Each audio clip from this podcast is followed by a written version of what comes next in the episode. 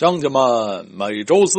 喝甜粥，闲言碎语不要讲，赶快进入正题，继续咱们这个二零一七年退役球员特辑。本期咱们要说的球员是皮尔洛，哎，肯定很多人没有想到，因为很多人可能以为今天说拉姆吧，有我们的这个顺序，从这个成就啊什么什么的各方面说啊。皮尔洛和拉姆，我最后还是觉得拉姆要稍微成就高一点，因为主要是在国家队的三届世界杯、两届季军、一届冠一届冠军，而且他是冠军队的队长，这个是比皮尔洛的国家队成就要更高。当然，皮尔洛比拉姆多一次欧冠的冠军啊，这都不太重要。反正我们今天就决定说皮尔洛了啊。就说皮尔洛，安德烈皮尔洛是一位意大利中场球员。他一九七九年五月十九号，有五幺九，这是一个非常著名的一个事件啊！中国足球上史上特别有意义的一天，肯定很多年轻人都不知道，不知道就算了。说起来非常复杂，就不说了啊。我经历过五幺九，著名的给大家作揖的《红楼梦》研究专家曹雪芹战斋的大熟人刘心武老师，曾经有一篇很著名的小说叫《五幺九长镜头》，就是说的这个五幺九前前后后的事情。说大家能找得出来，可以找来看一看啊，在这个五幺九之前。之前六年吧，啊，一九七九年的五月十九日，安德烈皮尔洛生于意大利北部的一个小镇，叫弗列罗啊，F L E R O 应该译成弗列罗，呃，之前有译成费雷罗的，不太准确啊，而且费雷罗特别容易让人想到那个意大利的那个圆咕噜嘟的巧克力。啊，还。挺好吃的，上头有一些小汁儿什么的。这个弗列罗和费雷罗巧克力是完全没有任何关系的。这个确实是一个很小的地方，一个小镇。如果说大家不知道弗列罗的话，大家应该知道布雷西亚啊。因为前十年啊，前若干年，布雷西亚队还是意甲的一支力量吧啊。是意大利北方这么一个城市，它在什么地方呢？它的这个呃纬度吧，就是跟米兰差不多是平行的啊，呃，这么一个城市，离米兰不太远。布雷西亚的南边相当于布雷西亚的卫星城，有这么一个小地方叫弗列罗，弗列罗皮尔洛就出生在这里。他的家境是不错的，之前网上有很多这个添油加醋的传言，就说皮尔洛是超级富二代，他他们家是什么亚平宁钢铁大王，皮尔洛一辈子啥也不不干，就是这种什么叼着金勺子出生的这种富二代啊，实际上这是有很大的夸张成分。但是也不是说就完全空穴来风。皮尔洛他们家是做这个钢铁工业生意的这么一个公司，这么一集团，远远不是什么这种跨国大公司、超级大公司，只能说是一个小公司。但无论怎么说，他们家是属于富人阶层啊。皮尔洛的家境是很不错的。呃，就像同样在去年退役的卡卡，也是来自一个家境很不错的，至少是中产阶级以上的家庭。皮尔洛也是这样，他的这个家境呢，其实是完全不需要他成为球员来挣钱的。呃，很多的，尤其是南美球员，都恨不得来自贫民窟，呃，家境非常的。这个贫苦通过足球呢，是自己这个从这个社会阶梯向上走，改变个人命运的重要的手段。对于皮尔洛和卡卡的球员，呃，这样的球员来说，是不是这样的？皮尔洛的成长故事呢，说起来又有一点老生常谈。为什么很多优秀球员都是这样的？就他还是一个足球神童啊，从非常小的时候就很明显的表现出足球天赋，而且他也不光是有天赋，他对足球非常热爱，而且从小呢就在这方面花心思下功夫。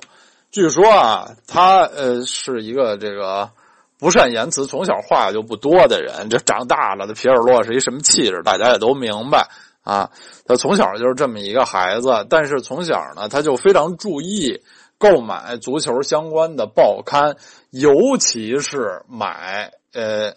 这个一些这个录，当时还是录像带啊什么的这些的视频的资料。因为他从小就非常崇拜那些擅长罚直接任意球的球员，像布拉蒂尼、季科啊，以及这个年龄小一些，他从小的偶像意大利的斑马王子、变帅罗伯托·巴乔。皮尔洛从小就看这些人的比赛的录像精华来研究他们罚任意球的技术，然后小时候呢，据说他是。用一个这个海绵球，特别软乎的一个海绵小球，在他们家的客厅里头练脚法。怎么练呢？他把沙发摆成假装的这个墙人墙，然后把窗户的一角当做球门。从小就这么，从恨不得四岁开始就这样练踢任意球。后来的意大利著名教练也是皮尔洛在意大利国家队后来的教练普兰德利，在九十年代初刚刚退役不久，他当时是在亚特兰大队担任这个青训教练的职责。普兰德利呢有这么一段回忆，他说那时候啊，有一天我手下的一个球探。是个老球探，这一辈子也不知道看过多少个小孩踢球了。突然就是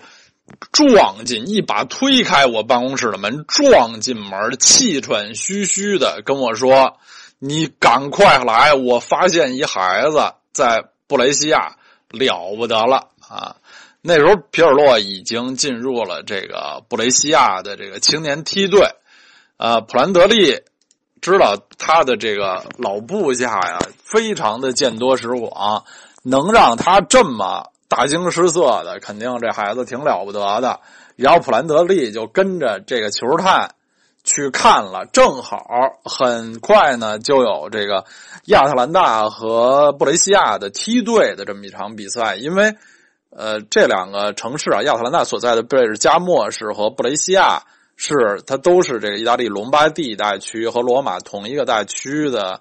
意大利的大区相当于我国的省的这么一个呃城市，他们互相之间的这个交流还是挺多的。普兰德利就去看了皮尔洛的比赛，看完了也是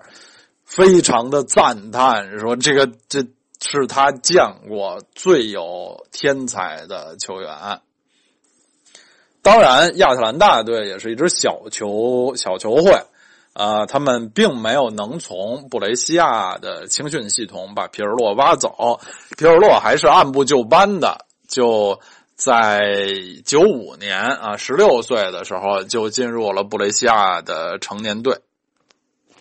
当时布雷西亚队的主帅是罗马尼亚名帅卢塞斯库。这卢塞斯库是罗马尼亚足球史上最著名的教练之一，而且他其实执教生涯的大部分是在国外度过的。现在七十多岁了，这么一位老帅还在呃教练的第一线。他现在是土耳其国家队的教练，之前十几年先是在土耳其，在土耳其呃有不少时间，后来又去这个。呃，乌克兰在顿涅茨克矿工队执教过十好几年，在九十年代吧，他那时候是在意大利执教。之前其实他也执教过，呃，罗马尼亚国家队。后来在意大利，呃，最高潮的时候，他曾经执教过国米。不过在九十年代初的有五年的时间里吧，他是一直在布雷西亚他等于就是这个皮尔洛最初的恩师，他把皮尔洛提拔进了布雷西亚一队，也给了他第一次在十六岁就在意甲上场的机会。皮尔洛在家乡球队布雷西亚一开始踢了四个赛季，其中中间两个赛季都是在意乙度过的，因为很快布雷西亚队就降级了。但是，呃，在他为首的一些年轻队员的这个优秀表现的促进下，布雷西亚队在九七九八赛季又升回了意甲啊。那时候还不到二十岁的皮尔洛已经是球队中场的绝对主力了。当时他是踢前腰，攻击型中场。然后在一九九八年，他就被意甲的豪门国际米兰队买走了。买他的人是谁呢？就是他的这个呃启蒙教练卢塞斯库。因为卢塞斯库那时候去国米执教了，就把自己的爱将带到了国米。但是当时国米的情况不太好，我们这些老球迷经常讽刺国米，叫他“黑洞”。这个二十世纪末的这几年是他最典型的黑洞时期。皮尔洛在国米的第一个赛季，整个赛季球队换了三次，就一共有四位主教练先后执教啊，乱七八糟，各项赛事成绩都不好。呃，皮尔洛明显是球队里的小字辈主要打替补，在联赛里只有十八次的出场机会。呃，到下个赛季呢，国米的主帅变成了意大利的名帅银狐里皮。啊，里皮当时对这个年轻的皮尔洛呢也不够信任，就把他出租外租了，租到了这个意大利的这个一支弱队吧。当时的。呃，升班马南部的球队雷吉纳队，那几年意大利啊，意甲曾经先后有两支名字类似的球队，都是弱队，一支叫雷吉纳，一支叫雷吉亚纳，中文翻过来都特别像，这个原文更是只差一个字母 A，但这两支球队的区别是挺大的。皮尔洛效力的。租借效力的这支雷吉纳队呢，是南部球队，来自雷焦卡拉布里亚市，在意大利的这个意大利的地图形状不是像一个靴子吗？那个靴子的尖儿脚尖儿就是离西西里岛最近的这个大城市吧，海港城市啊，叫雷焦卡拉布里亚。这个雷吉纳队是这儿的。当年啊，皮尔洛在布雷西亚队上演意甲处子秀的时候，的对手就是雷吉亚纳队。这个雷吉亚纳队来自意大利中部，其实是中部偏北艾米利亚罗马涅大区，就是博洛尼亚所在的这个非常发达富饶的地区。它在两个名城之间，帕尔马和摩德纳之间有一个城市叫雷焦埃米利亚。雷吉亚纳队是雷焦艾米利亚这个城市的球队啊。皮尔洛没有在雷吉亚纳队踢过球，啊，皮尔洛这就从生活了这个之前一直生活的意大利北方，到了南部，到这个雷吉纳队。雷吉纳队升班马，当然主要任务是保级。皮尔洛这个赛季呢？在这个球队得到了非常好的锻炼，尤其是在心理上，他当然是球队的绝对主力啊，前腰攻击型中场，而且他的这个呃进球能力、攻击力在这里得到了很大的提高。作为一个中场啊，他那个赛季打进了六个进球，帮助球队成功保级。当时呃，雷吉纳队的教练也是意甲有有。一定名气的一个教练叫弗朗哥·科伦巴。科伦巴回忆皮尔洛的时候说：“啊，说他呃，这话也是有点俗，就是说每天他是最后一个、最晚一个离开训练场的球员，他就死活不走啊，在那儿练任意球什么的。我最后都得拉闸断电，他才回家。而且我们都知道皮尔洛是一个。”大部分时刻这个双眼无神、面无表情的人，在球场上也很少有情绪的波动。据说在场下他也是这么个人。克伦蒙巴回忆说：“就我就没怎么看他笑过，我第一次看见他笑，也就是就稍微嘴那么咧咧一下，我心里就知道我们保级应该没问题了。果然，最后保级成功。经过了一个赛季成功的租借锻炼，在零零零一赛季，啊，皮尔洛就回到了国米。”但是这时候呢，里皮也 已经在国米下课了啊！国米启用的这个救火教练是他们的名宿，八二年世界杯冠军队的成员马科塔尔德利。塔尔德利很不欣赏皮尔洛这种风格偏软的球员，呃，几乎没有给过他什么机会。在半个赛季里，皮尔洛只出场过四次。然后在冬季转会呢，就又被租了出去。这回呢是租回了他的母队家乡球队布雷西亚。皮尔洛啊，皮尔洛一开始加盟国米的时候，嗯，他就很高兴，因为在那儿他能和他儿时的偶像巴乔一起踢球。但是他们俩的这个国米岁月都难以称得上成功。在皮尔洛又租借又两次租借。这么折腾了一番以后，回到家乡布雷西亚队，他惊喜的发现巴乔现在在布雷西亚呢。啊，布雷西亚是巴乔足球生涯中的最后一支球队。布雷西亚队是一支弱队，每个赛季的主要目标也是保级。那时候他们的锋线上有一位。岁数很大，但是效率很高的老射手叫胡布内尔，达里奥·胡布内尔。然后胡布内尔身后担任这个前腰的就是巴乔。巴乔和呃皮尔洛的位置有点重叠，但是当时布雷西亚队的老帅啊，也是意甲名帅卡洛马佐尼，希望他手下这些优秀的球员都能上场，所以就开始使用皮尔洛踢后腰，就是。中场偏后其实是防守型中场的这个位置，这是皮尔洛之前没有踢过的一个位置，但是发现这个位置非常的适合他，因为皮尔洛的长传特别准确啊，视野开阔，脑子特别好。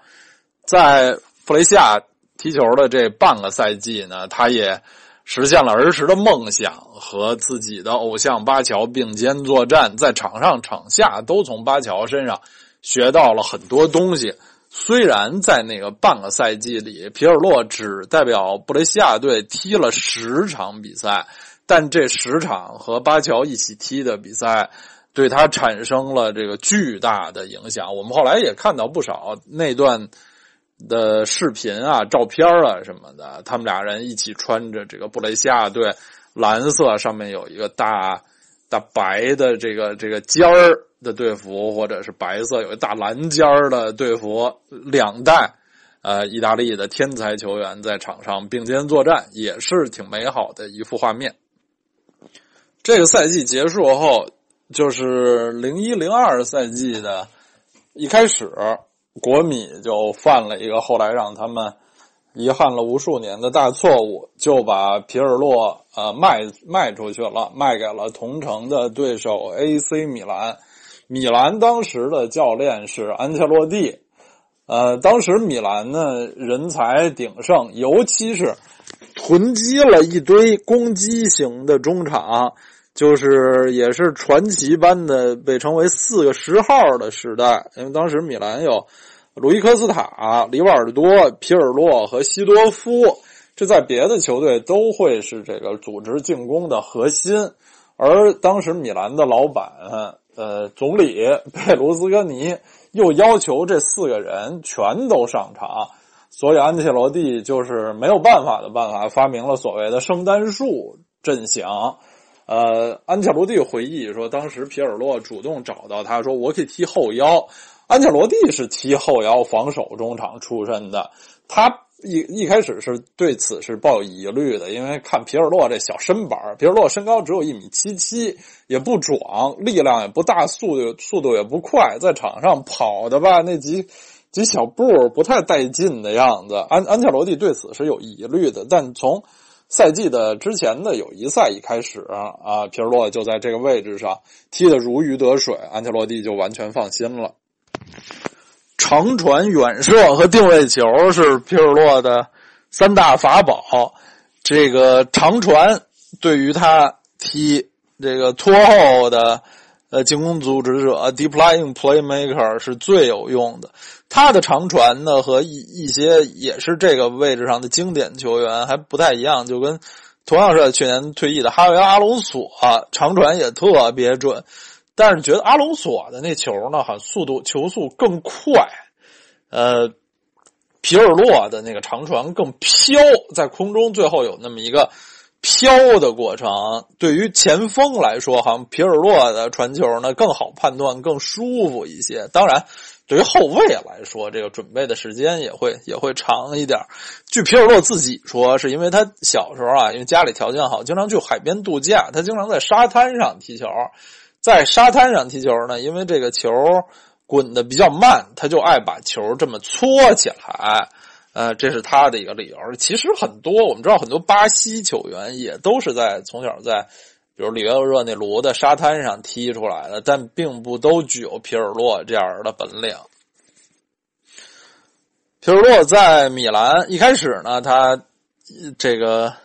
在组织进攻方面，这个鲁伊科斯塔啊、里瓦尔多啊，什么这些老老球员比他岁数都大得多。那后来呢，这些球员呢状态逐渐下降啊。米兰这个组织进攻呢，他还是绝对的核心。然后他身边呢也有一些他的这个非常得力的队友或者说助手，尤其就是加图索和安布罗西尼。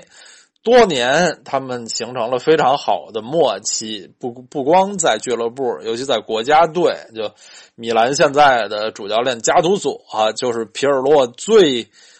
最有效的、得力的，说难听点跟班啊，说好听点搭档吧，就是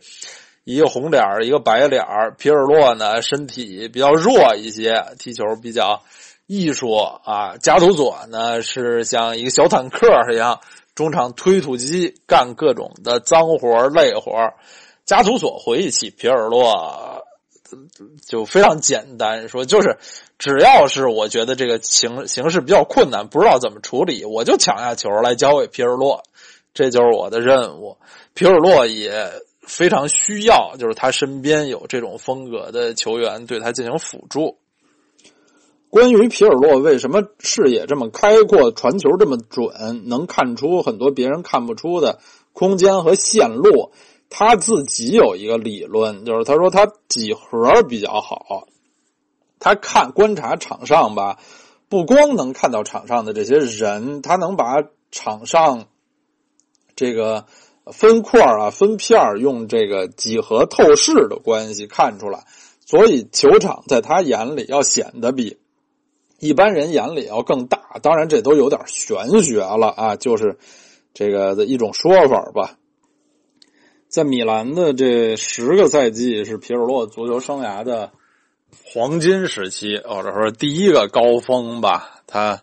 在这儿的这个成就和荣誉，我就不赘述了。这十个赛季里，他。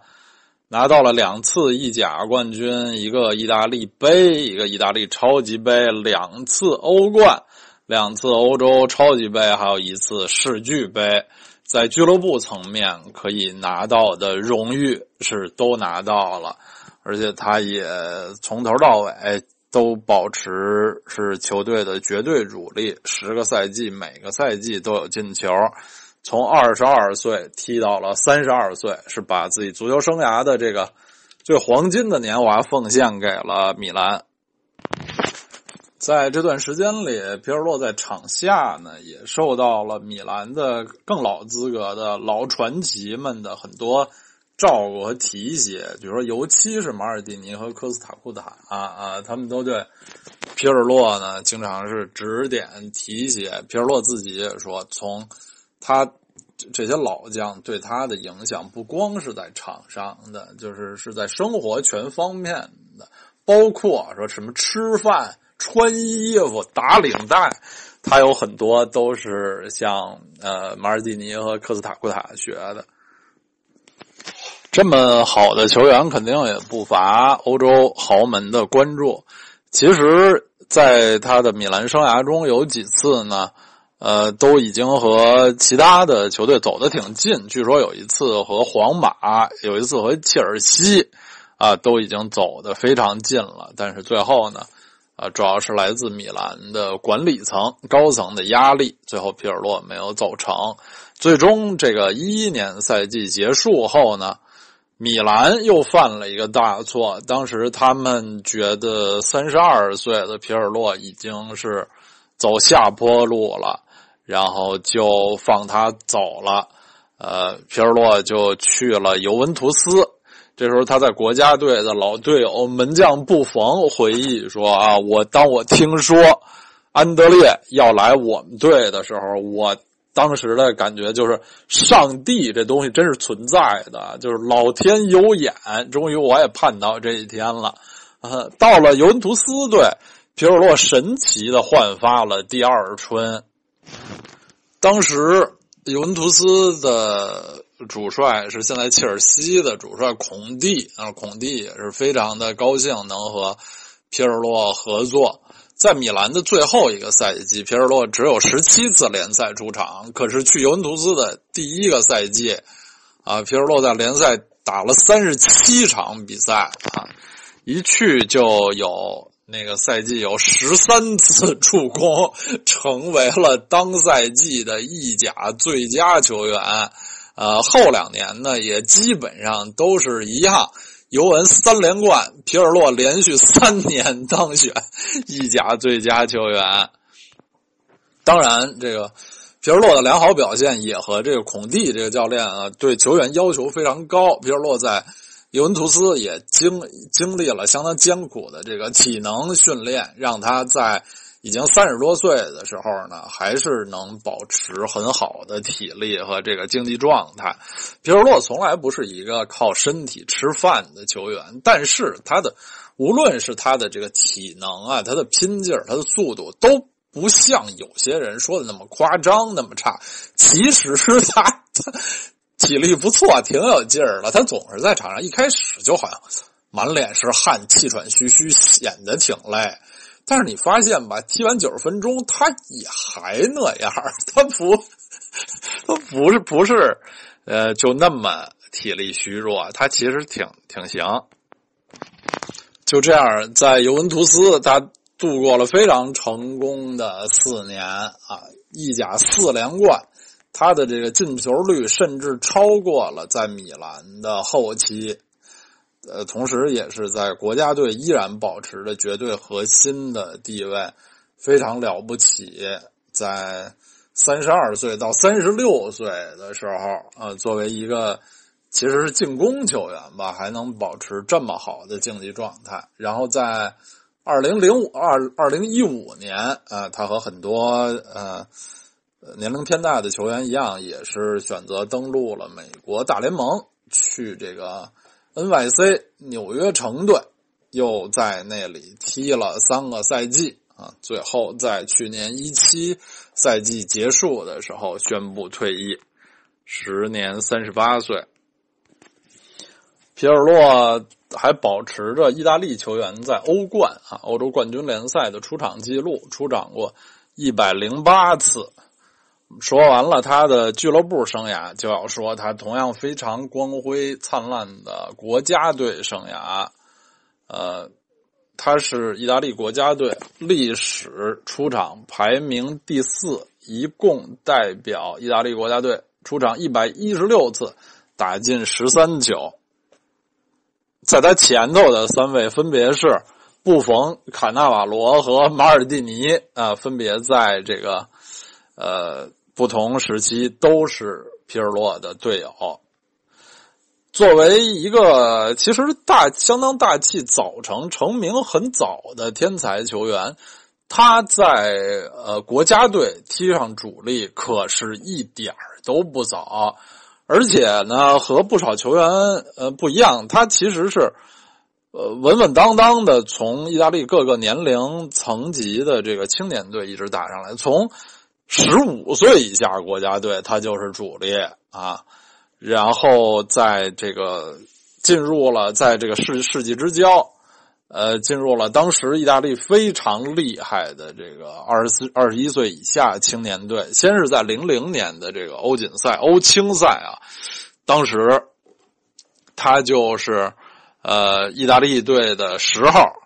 那届杯赛的最佳球员、最佳射手啊，这最佳射手是这么一个中场球员，也挺挺挺怪的。其实也这最佳射手也就仨球，其中还有俩点球，因为那时候欧青赛的规模特别小啊，就是呃八支球队参加，一共踢四场球，小组三场，然后俩小组的第一争冠啊，第二争第三。决赛是意大利青年队二比一胜了捷克，他包办了两球。当时那支青年队里啊，除了他，还有加图索啊、佩罗塔、C 扎内蒂、科科什么的，也都是他后来后来国家队或者俱乐部的队友。然后零零年呢，他又马不停蹄的随意大利奥运队参加了悉悉尼奥运会。当时队里还有加图索、安布罗西尼、赞布罗塔什么的。意大利青年队在那些年是打遍欧洲无敌手，曾经三次获得欧青赛的冠军。呃，也这也解释了为什么就是后来意大利能得零六年世界杯的冠军，就在那几年，呃，国际大赛成绩还不错，也是他们的这个青训，当时连续出了很多优秀的球员。皮尔洛第一次入选意大利队是二零零二年，但是他没有入选零二年世界杯的阵容。他第一次代表国家队参加，呃，洲际场大赛是零四年的欧洲杯，那时候他已经二十五岁了啊。他从那届比赛的第二场开始上场，打满了后两场。我们都知道，那个意大利队那届欧洲杯小组就被淘汰了，出现了什么拖地、吐吐口水丑闻，然后被这个瑞典和丹麦北欧两强联手做掉了，是很失败的一届欧洲杯。然后呢，欧洲杯结束后，皮尔洛又马不停蹄的参加了雅典奥运会。皮尔洛是这种特别少见的，参加过两次奥运会的著名球员。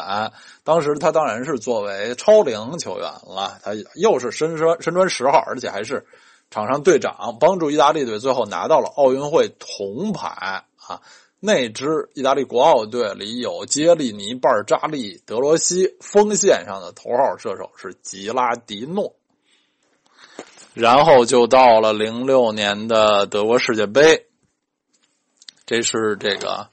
当时二十七岁的皮尔洛第一次作为绝对主力啊出征的大赛啊，呃，他自己他其实是布雷西亚队历史上最年轻的意甲登场球员，很大器早成的球员，但在国家队啊是稍微呃呃大器晚成了一些。零六年世界杯意大利队的这个传奇经历就不必多说了。皮尔洛是他们的中场核心，从世界杯一开始的第一场对加纳，他就打进了球队世界杯征程的第一个进球。在禁区前，我还记得那么一个特别弧线的一个弧线球。那场比赛当时我看的直播，当时就记得就觉得，哎呦，皮尔洛的状态这么好，意大利有戏。果然，就是从第一场，啊意大利就。展现出了这个冠军相，最后在这个夺杯的征程中，皮尔洛有四次助攻，其中半决赛啊，这个加时赛对东道主德国，他助攻格罗索啊，呃，最后的决赛，他的角球让马特拉齐头球扳平法国，然后呃，最后点球决胜，他也罚进了点球，在。那届世界杯，呃，皮尔洛肯定是意大利队表现最出色的球员之一。赛后也是，呃，入选了最佳阵容。我还记得最后格罗索罚进最后一个点球，意大利队全队从中圈往前跑，欢庆的那个场面啊，前面什么。卡纳瓦罗什么的都跑特快，皮尔洛跑的比大家都慢，在后头就那么着举着手，手也举的不太高，然后跑的挺慢，啊，非常好玩又美好的画面。功成名就，获得世界杯之后，皮尔洛的国家队生涯还远远没有结束。其实他的国家队生涯因为开始了比较晚，拿到世界杯之后呢，其实刚过了三分之一，还有三分之二在后头。零六年得了世界杯，零七年皮尔洛又随米兰在欧冠决赛中复仇利物浦，得了欧冠冠军。他的任意球和英扎吉的配合破门啊，皮尔洛和米兰的很多锋线球员，像英扎吉、舍甫琴科、卡卡，都有非常默契的配合。然后零八年这时候，呃，他们作为世界冠军啊，呃，意大利队参加欧洲杯，呃，三场小组赛的后两场啊。皮尔洛呢都吃到了黄牌，所以意大利出线以后，四分之一决赛对西班牙的这个关键比赛，他就没能上场。和他一起黄牌停赛的有他的这个左膀右臂加图索，所以啊，意大利队是在没有皮尔洛和加图索的情况下，那场比赛还零比零和法国队和。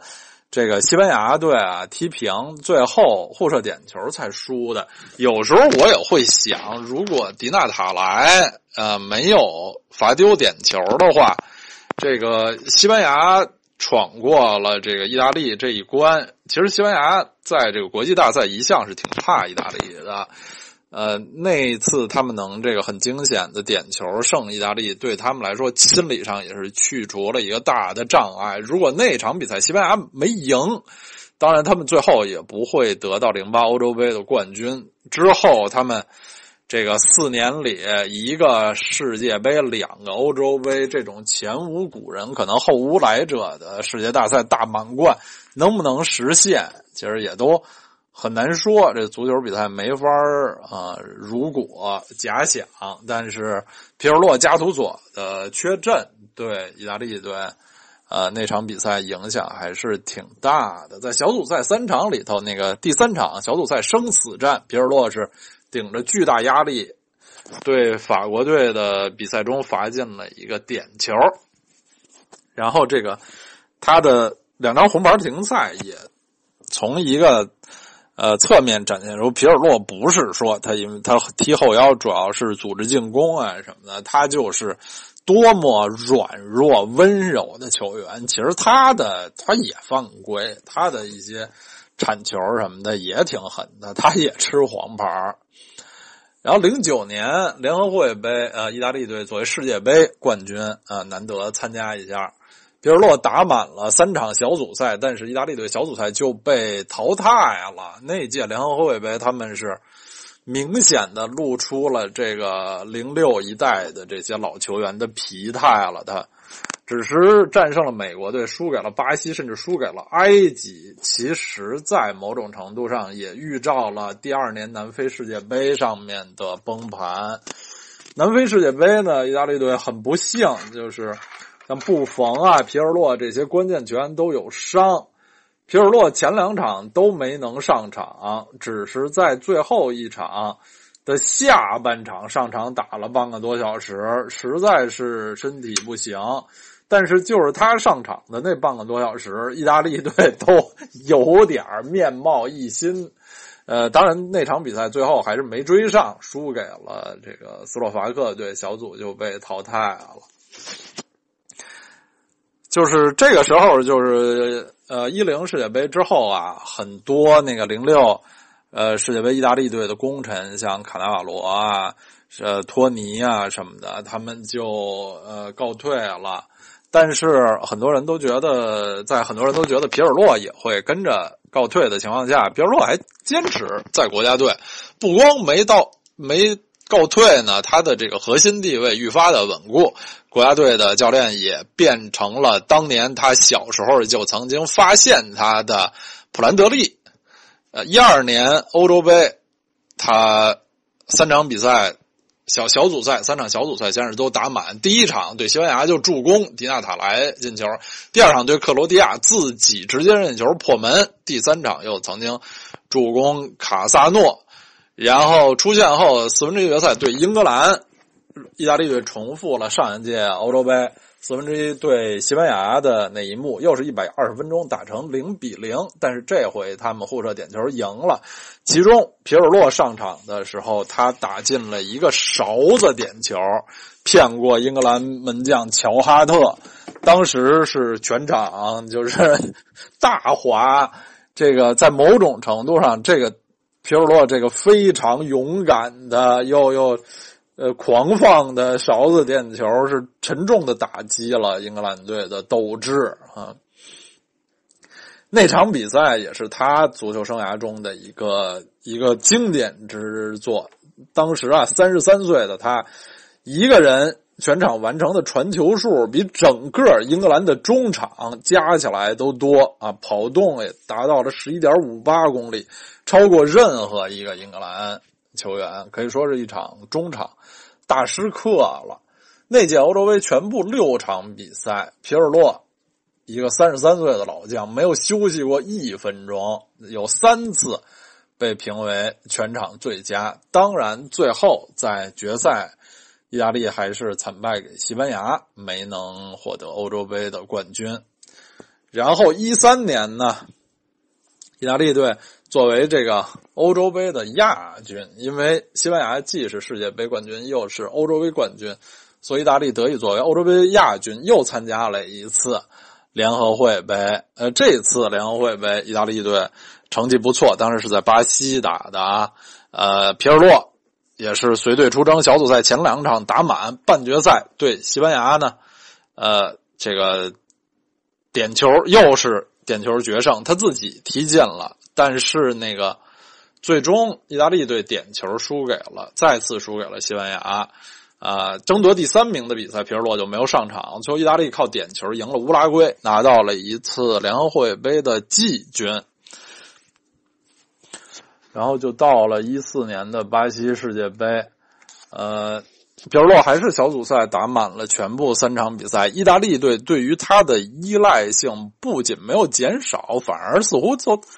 都增加了啊！第一场打的很好，赢了英格兰，但是后两场呢，呃，状态下降比较厉害。皮尔洛自己呢，也确实是场上的这个影响力有所下降。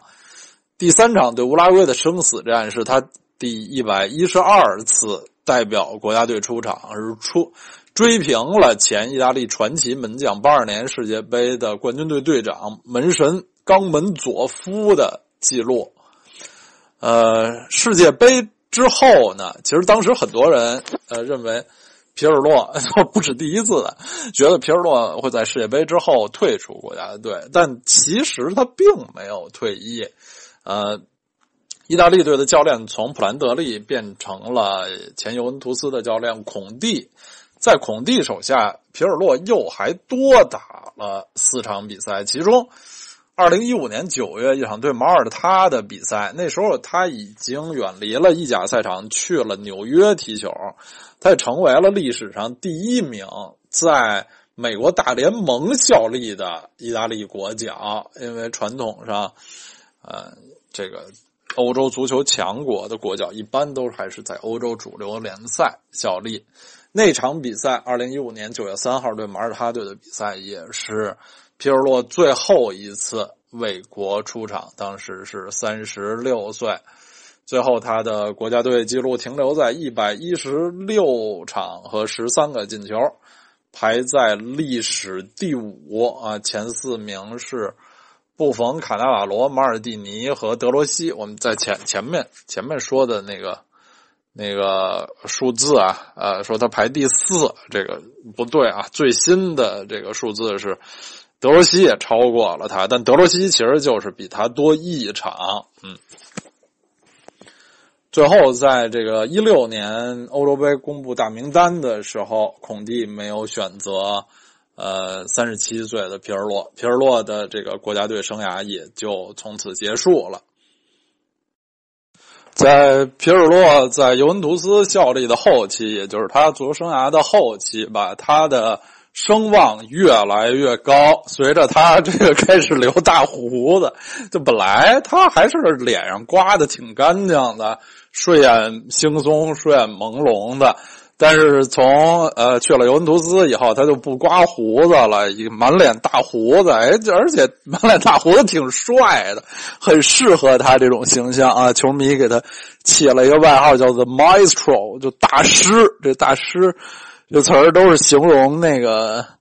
什么大画家、大乐队指挥、大音乐家莫扎特什么这种的。确实是我回想他的。踢球风格、足球生涯，确实也是我见过的意大利最好的组织型中场。我老觉得这个中场铁腰和边路飞翼 这种球员是可以培养的，